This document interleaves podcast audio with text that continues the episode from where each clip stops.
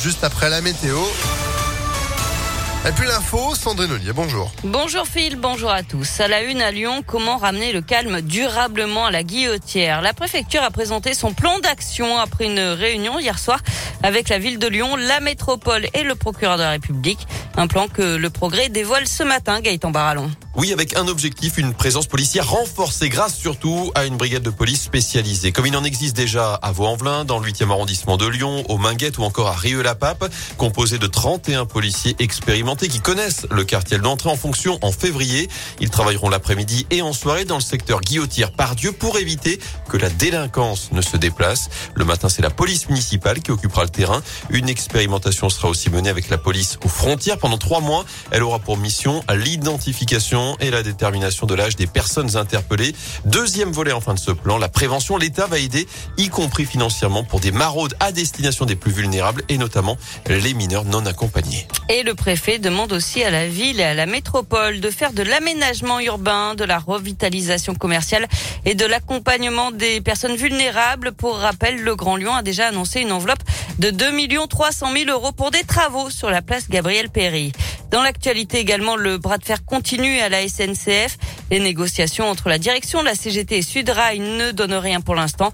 Les syndicats demandent de meilleurs salaires et une prime Covid. Conséquence, un TGV Sud-Est sur deux euh, sera supprimé demain pour le coup d'envoi des vacances de Noël. La SNCF annonce un dédommagement exceptionnel de 200% pour les 50 000 voyageurs concernés. remboursement du billet à 100% et un bon d'achat de même valeur valable jusqu'à fin juin. Des poules vivantes utilisées comme punching ball ou comme ballon de foot. Nouvelle vidéo euh, montrant des pratiques choquantes. L'association lyonnaise L214 met en cause un élevage intensif dans les Deux-Sèvres. Le sacrifice d'une mère de famille à Grigny. Une jeune femme a été percutée par une voiture mardi soir alors qu'elle s'apprêtait à traverser sur un passage piéton. En voyant un véhicule arriver, elle a juste eu le temps de pousser son enfant de 7 ans pour le sauver. Lui est sain et sauf, mais elle est grièvement blessée. Selon le progrès, le conducteur a pris la fuite avant de se rendre. Il roulait sous l'emprise de drogue. Les réformes, le Covid, les gilets jaunes, Emmanuel Macron a défendu son bilan hier sur TF1 et LCI sans se déclarer officiellement candidat à sa propre succession. L'État prépare de nouvelles mesures face à la crise sanitaire. Un conseil de défense sanitaire euh, se tiendra demain. 3 à 4 000 patients Covid devraient passer Noël en réanimation. Plus de 65 700 nouveaux cas hier et un taux d'incidence à 727 cas pour 100 000 habitants dans le Rhône.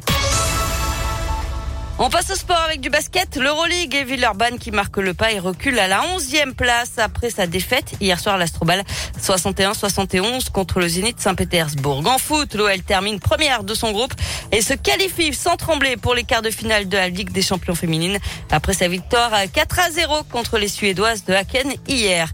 Et puis 10 matchs de suspension dont 5 fermes avec interdiction de bande touche, de vestiaire d'arbitre et de toutes fonctions officielles. Sanctions prononcées hier contre le patron de l'OL, Jean-Michel Aulas, en cause des propos considérés comme des menaces contre l'arbitre du match interrompu OL-OM le 21 novembre. Et on s'en souvient. Merci beaucoup Sandrine pour l'info à retrouver sur impactfm.fr et vous de retour à 11h. À tout à l'heure. À tout à l'heure, 10h05.